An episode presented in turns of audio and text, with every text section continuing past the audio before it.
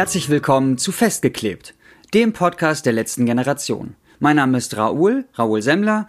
Ich bin seit Januar 22 bei der letzten Generation und gebe unter anderem Trainings, bin in der Widerstandsgruppe Mannheim-Heidelberg-Bergstraße und dort mache ich einiges und bin auch immer wieder auf der Straße und habe noch verschiedene andere Positionen und mache mit Lina diesen Podcast. Und was machst du sonst bei der letzten Generation? Ja, hi, ich bin Dina und freue mich, dass ihr wieder eingeschaltet habt bei unserem Podcast, alle zwei Wochen sonntags. Und ich bin äh, bei der letzten Generation primär im Bereich der Öffentlichkeitsarbeit tätig, also auch natürlich bei Protesten, aber ähm, hauptsächlich mache ich gerade so Media, Social Media Framing Arbeit und das jetzt auch schon relativ lange. Und wir haben heute eine etwas kürzere Folge für euch. Einerseits sind wir beide ein bisschen mit Berlin oder haben relativ viel mit Berlin irgendwie zu tun. Raoul war jetzt auch ein bisschen im Urlaub, hat Regeneration gemacht, was richtig stark ist. Und ja, wir wollen euch in dieser Folge so ein bisschen mitnehmen durch die letzten zwei Wochen, was so passiert ist. Ich hatte es ja gerade schon gesagt, so wir sind jetzt seit zwei Wochen ungefähr in Berlin mit unseren dauerhaften Protesten auf der Straße und da ist einfach schon super viel passiert. Und ja, davon erzählen wir euch gleich ein bisschen was. Yay! Und anfangen tun wir wie immer mit der Presseschau mit Christina Pucciata, die sich auch gleich nochmal vorstellt. Und Christina wird euch zwei Themen hat sie euch, euch heute mitgebracht und das eine geht um das Brandenburger Tor und wie das aufgenommen wurde, sowohl national als auch international, weil das international Großwelle gemacht hat. Und zum anderen geht es um Schmerzgriffe und sind Schmerzgriffe Folter etc.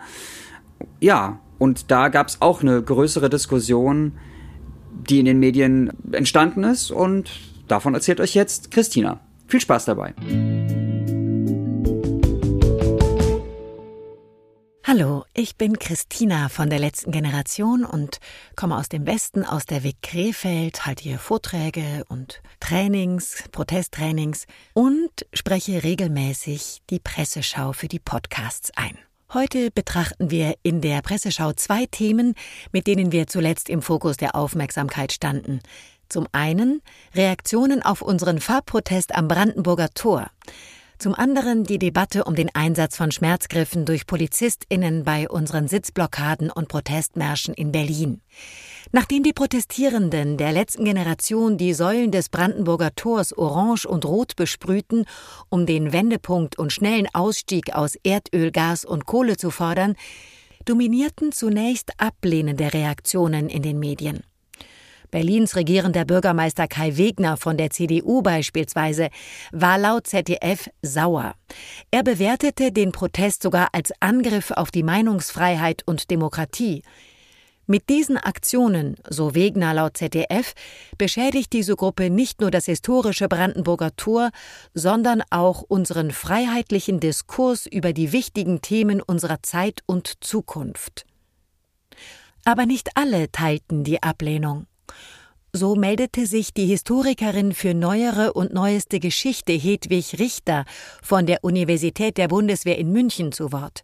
Sie twitterte, unser Protest sei, Zitat, ein würdiger Gebrauch unseres Nationaldenkmals. Mir fällt momentan kein besserer ein.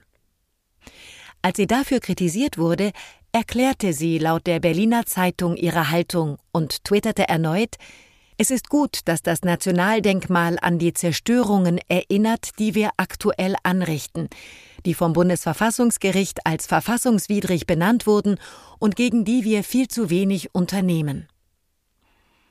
Auch zahlreiche Medien im Ausland berichteten über den Farbprotest.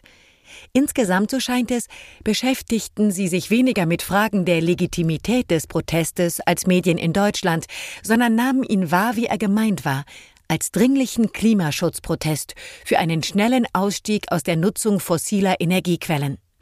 So berichteten es beispielsweise die türkische Zeitung Milliyet, ADN 40 aus Mexiko und Al-Bawaba aus Jordanien. Die französische Zeitung Libération titelte Roter und oranger Alarm auf den Säulen des Brandenburger Tores. Laut Libération prangerten die Protestierenden die Untätigkeit der deutschen Regierung im Klimaschutz an. Nun zu unserem zweiten Thema, dem umstrittenen Einsatz von Schmerzgriffen durch die Berliner Polizei bei unseren Sitzblockaden und Protestmärschen. Hier berichteten etliche Medien zuletzt über unsere Beschwerde, das systematische Zufügen von Schmerzen durch die Berliner Polizei würde mit jedem Tag unserer Proteste zunehmen. So verdrehen PolizistInnen Protestierenden zum Beispiel beim Abführen Handgelenke, Arme, Beine oder den Kopf oder drücken auf besonders schmerzempfindliche Körperstellen wie die Nasenwurzel oder Lymphknoten. Die Berliner Polizei rechtfertigt den Einsatz dieser Techniken. In einem Tweet bei X behauptete sie, dass Protestierende der letzten Generation sich wehren und sperren würden. Belege haben sie für dieses Verhalten nicht, und es entspricht auch nicht unserem Protestkonsens. Deshalb wären im polizeilichen Einsatztraining erlernte Druckpunkt- und Hebeltechniken regelmäßig das mildeste, geeignete und erforderliche Mittel, um unsere Protestierenden dazu zu bewegen, zum Beispiel nach einer Aufforderung die Straße zu verlassen. Anders sieht das interessanterweise eine Berufsvereinigung von PolizistInnen, Polizei Grün. Polizei Grün hat auf die Rechtfertigung des Schmerzenzufügens durch die Polizei Berlin bei Ex geantwortet und schreibt dazu erstens Erlernt ist noch nicht erlaubt. Zweitens, Fakt ist, dass sich die Aktivisti der letzten Generation nicht wehren oder sperren. Und drittens, andere Polizeien schaffen das mit dem Wegtragen ohne Probleme. Daher folgert Polizei Grün, die Erforderlichkeit von Drucktechniken bei Straßenblockaden sehen wir derzeit nicht. Neben den PolizistInnen von Polizei Grün reagierte auf X auch die Arbeitsgruppe Amnesty Polizei von Amnesty International auf Schmerzgriffe mit den Worten Friedlicher Protest ist ein Menschenrecht. Die Anwendung von Schmerzgriffen gegen friedliche Demonstrantinnen ist ersichtlich nicht erforderlich und damit rechtswidrig. Und auch die Juristinnen vom Republikanischen Anwältinnen und Anwälteverein teilten die Kritik am Einsatz von Schmerzgriffen durch die Berliner Polizei. Zitat Offensichtlich stellt die Art und Weise der Festnahme eine erste Bestrafung der festgenommenen Person durch die Polizei dar, so der Republikanische Anwältinnenverband. Seit wann ist es Aufgabe der Polizei, Bestrafungen auszuüben? Das war unsere Presseschau.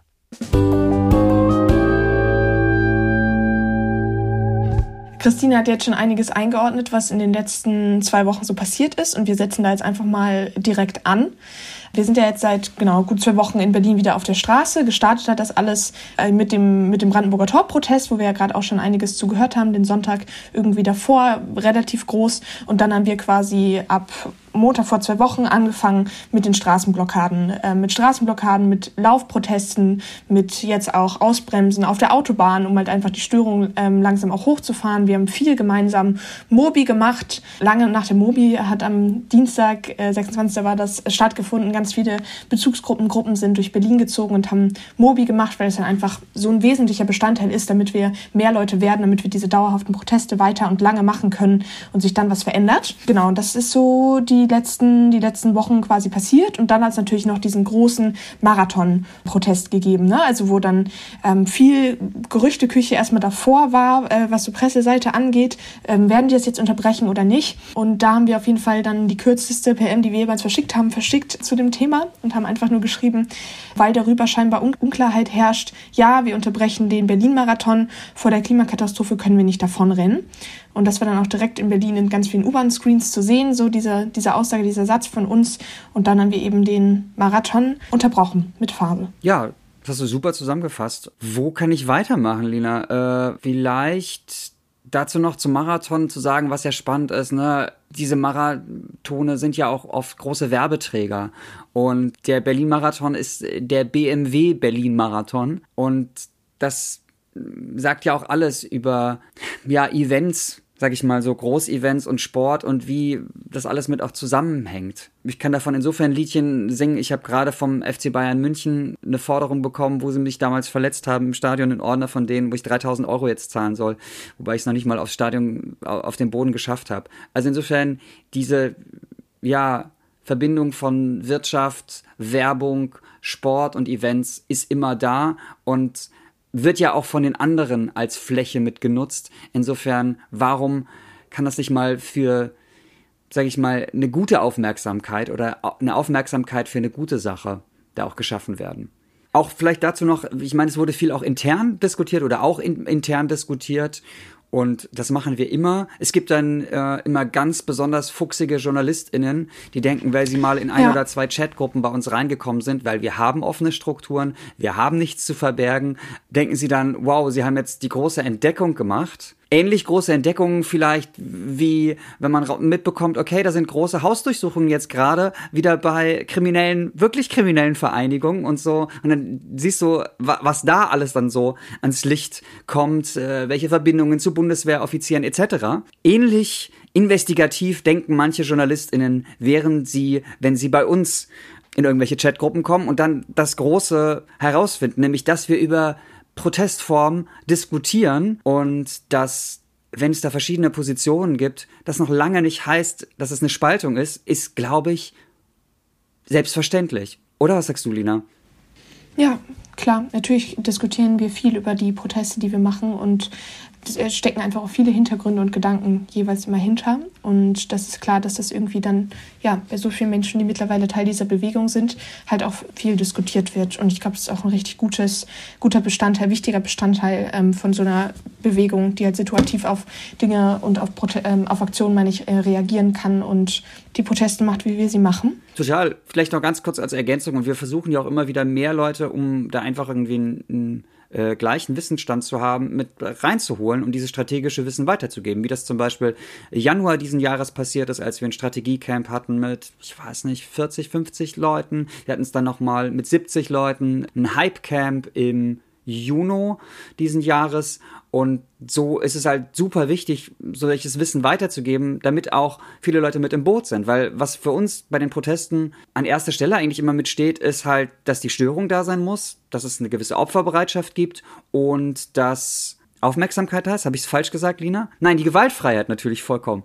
Die ist Genau. Genau, wollte ja. ich gerade sagen, Gewaltfreiheit. Ja, ich war im Urlaub, ich komme erst wieder rein. Ja, und ich meine, zu, zu der Störung, ne? Auch wenn ähm, Medien behauptet haben, dass der Protest nicht geklappt habe oder die Störung nicht geklappt habe in Berlin, Erzähl doch vielleicht da noch mal was zum, also jetzt zum Marathon speziell. Äh, was, was ich besonders schön fand bei den letzten beiden großen Protesten, äh, wir haben jetzt ja so ein bisschen eingeordnet, was ist so die letzten zwei Wochen passiert. Ähm, und bei den beiden großen Protesten, einmal der Marathon und einmal das Brandenburger Tor, ist, haben wir immer mit Farbe gearbeitet, mit Warn Warnfarbe gearbeitet.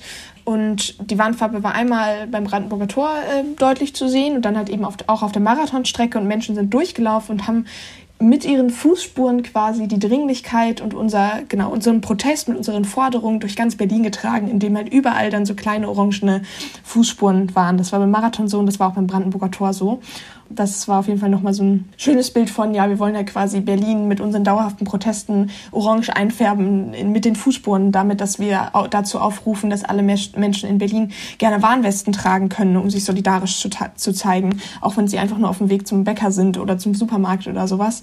Das vielleicht noch dazu. Wie, wie hat das eigentlich geklappt in der Umsetzung? Weil ich war bis jetzt nur ganz kurz in Berlin. Was passiert, wenn du jetzt eine Warnweste in Berlin einfach trägst? Bist du dann festgehalten von der Polizei?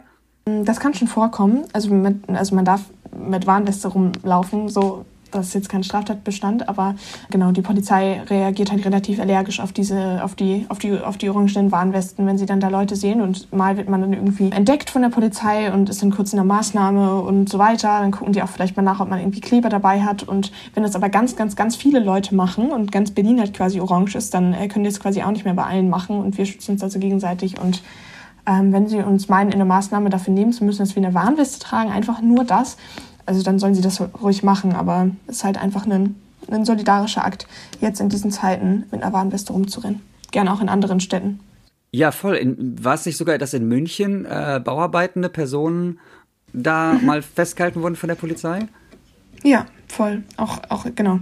Menschen, die einfach das als ihre Arbeitskleidung irgendwie mit hatten und die wurden dann auch festgenommen. Ist ein bisschen absurd alles. Dann äh, würde ich jetzt die Überleitung machen zu dem Interview, was Raphael Thelen geführt hat äh, mit Lea Bonacera. Und Lea spricht jetzt ein bisschen über ihr neues Buch. Die Zeit für Mut ist jetzt. Lea ist eine der Mitgründerinnen der letzten Generation und hat ja eben dieses Buch geschrieben und wird da jetzt ein bisschen was zu erzählen.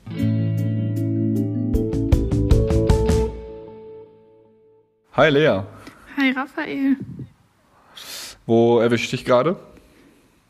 Ich bin gerade in Leipzig unterwegs und versuche ein bisschen zu regenerieren, um nächste Woche wieder voll durchstarten zu können. Cool, schön. Und du hast ein Buch geschrieben. Ja, das heißt, die Zeit für Mut ist jetzt und ist am Mittwoch rausgekommen. Geil. Oh, willst du kurz erzählen, worum es da so geht?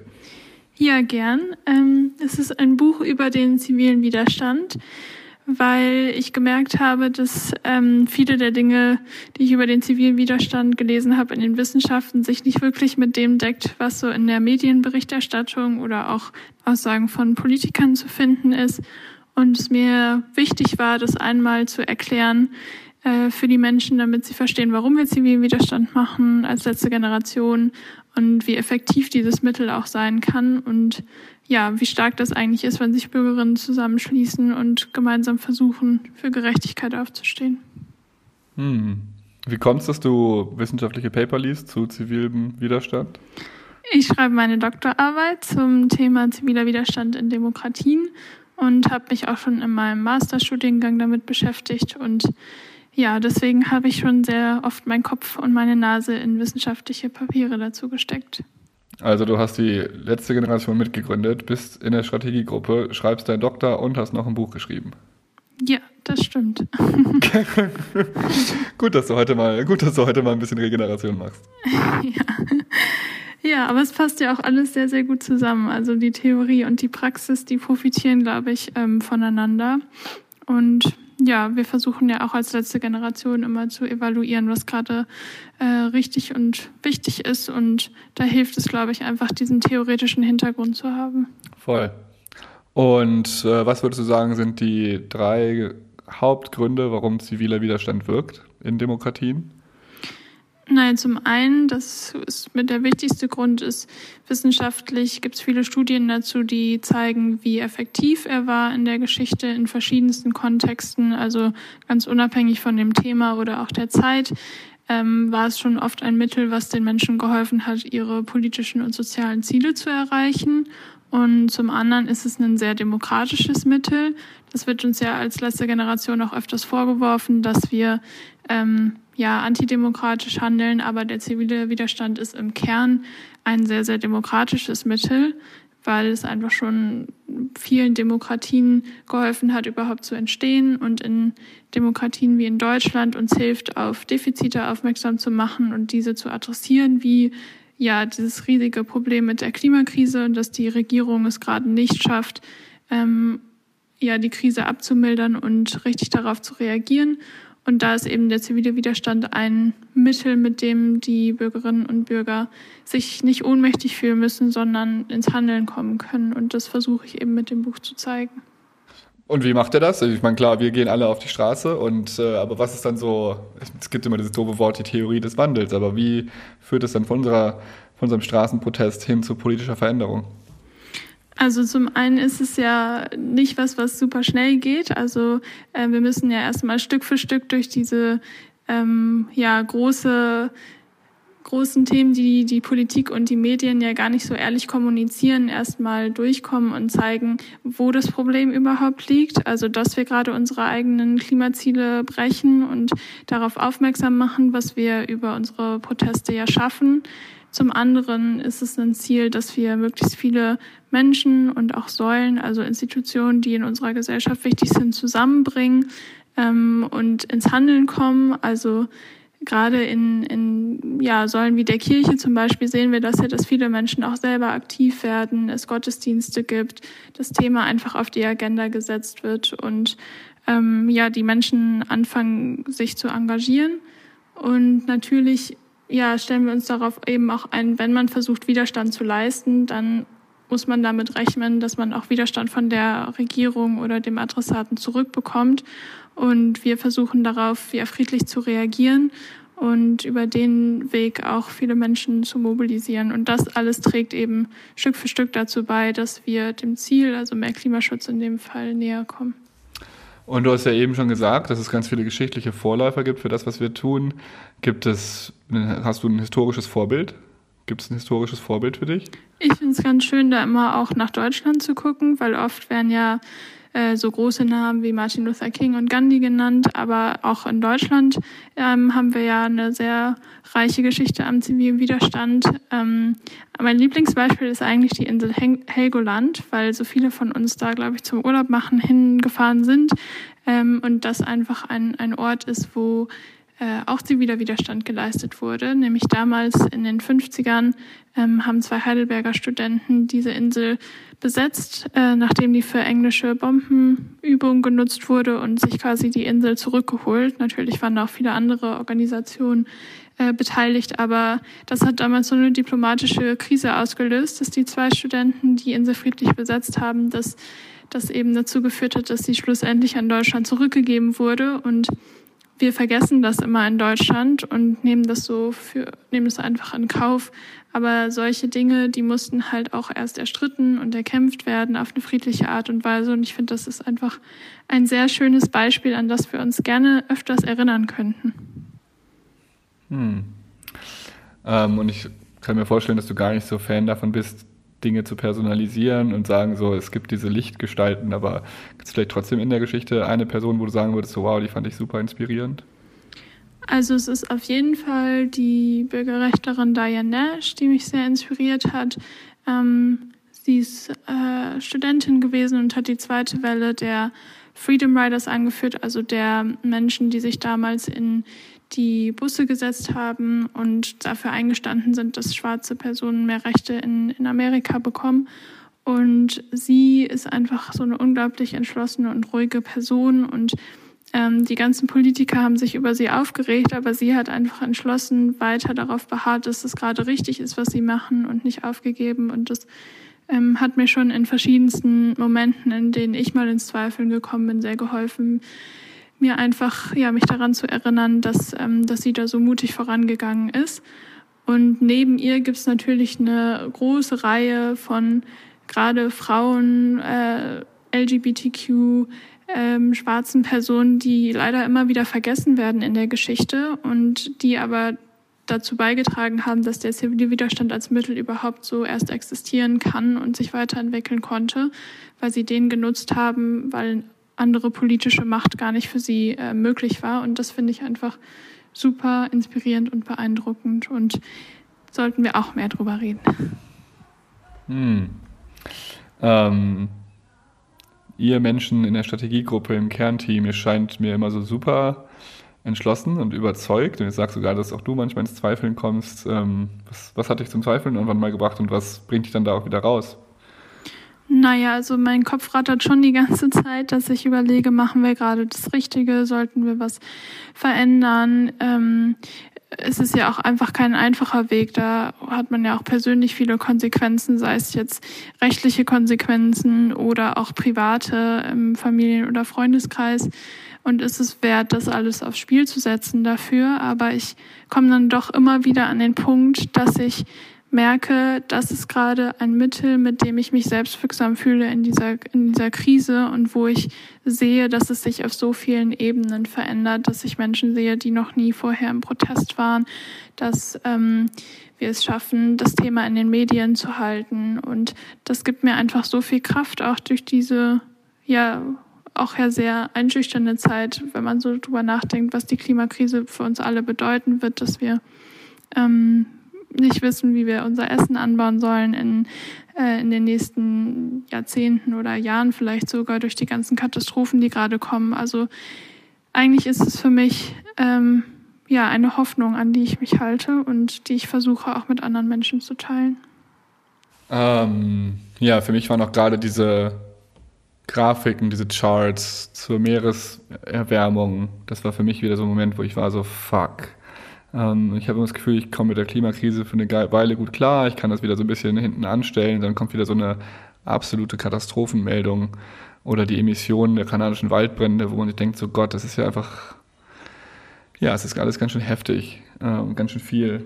Und für dich ist dann aber ziviler Widerstand auch eine Lebensweise, ja, mit der man, mit der du damit umgehst, nicht nur eine strategische Vorgehensweise, wie man Wandel erzeugt, sondern auch eine Lebensweise.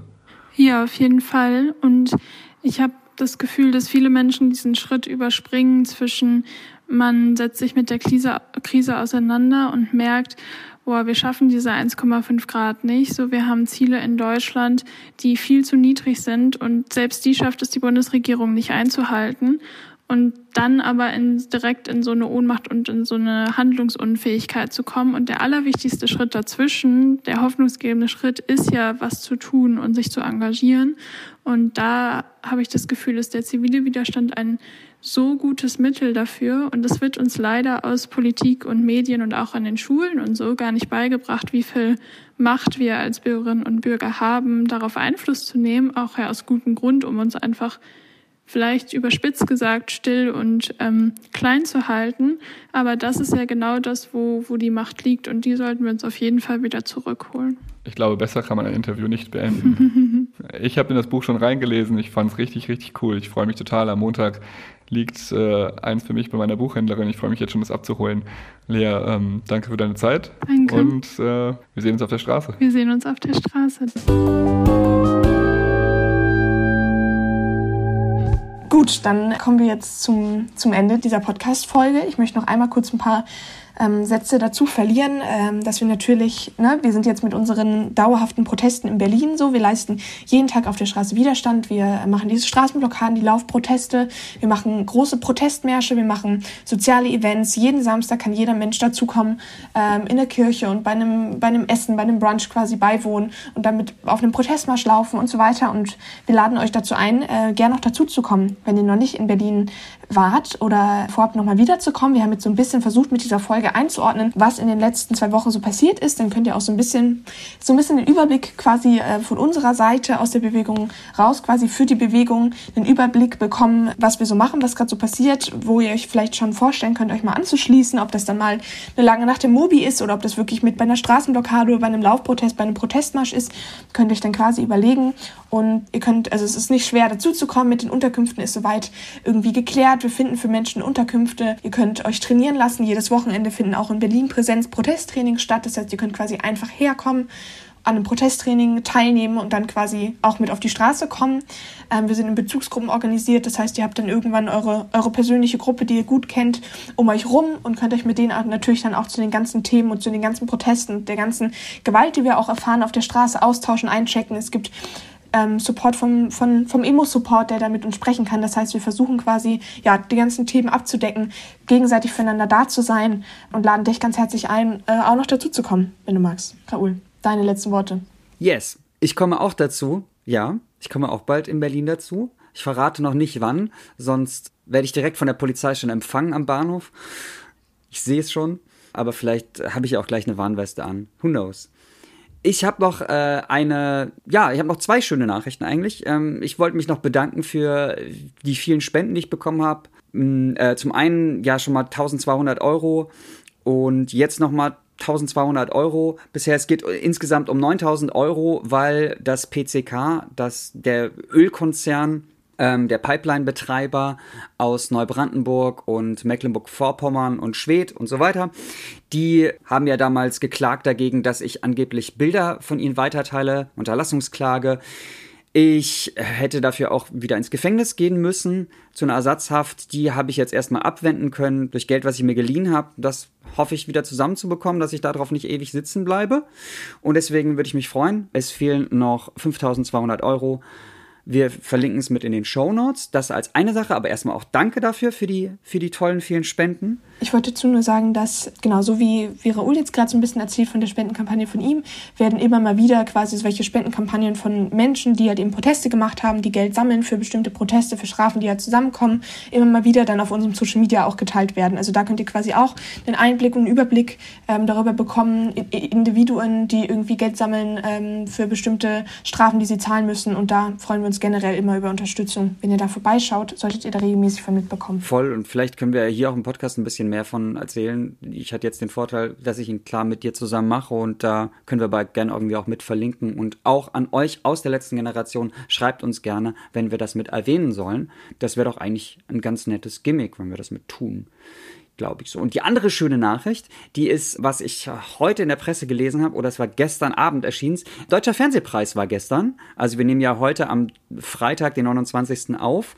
Und ein Schauspielkollege, also ich sage insofern Kollege, weil ich auch Schauspieler bin, Philipp Freuson hat einen Preis bekommen für seine Verkörperung des österreichischen Kaisers Franz Josef I. in der Serie Die Kaiserin bei Netflix.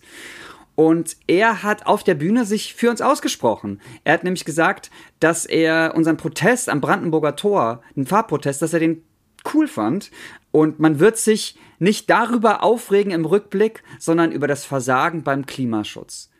Wie toll, dass du, Philipp, die Bühne so genutzt hast gestern und es nicht nur einfach eine Schickimicki-Veranstaltung war, sag ich mal so, wie Preisverleihungen ja oft sind und es nur um Selbstbeweihräucherung geht. Also ist leider manchmal so. Und insofern, dass du da aber mehr gemacht hast und dich auch getraut hast, weil ich kann mir vorstellen, dass ein Shitstorm auf dich zukommt und das bestimmt nicht einfach auch immer sein wird. Davon können wir beide ein Liedchen singen. Und dieses Liedchen singen wir jetzt aber vielleicht alleine für uns und lassen euch hier zurück an diesem Sonntagnachmittag oder wann immer ihr den Podcast hört. Nächstes Mal wieder etwas länger und geordneter. Das sind meine letzten Worte. Sag du noch was, Lila. Ähm, nee, ich glaube, das passt soweit. Also ähm, die, die Proteste in Berlin sind da jetzt dauerhaft so. Das heißt, wir sind ja auch viel irgendwie mit eingespannt. Mal gucken, wie viel ähm, geordneter der Podcast dann nächste Woche ist. Aber wir geben natürlich uns Mühe und freuen uns, wenn wir uns in Berlin sehen, alle da draußen. Bis yeah. bald. Bis dahin. Bis in Berlin. Ciao, ciao. Ciao.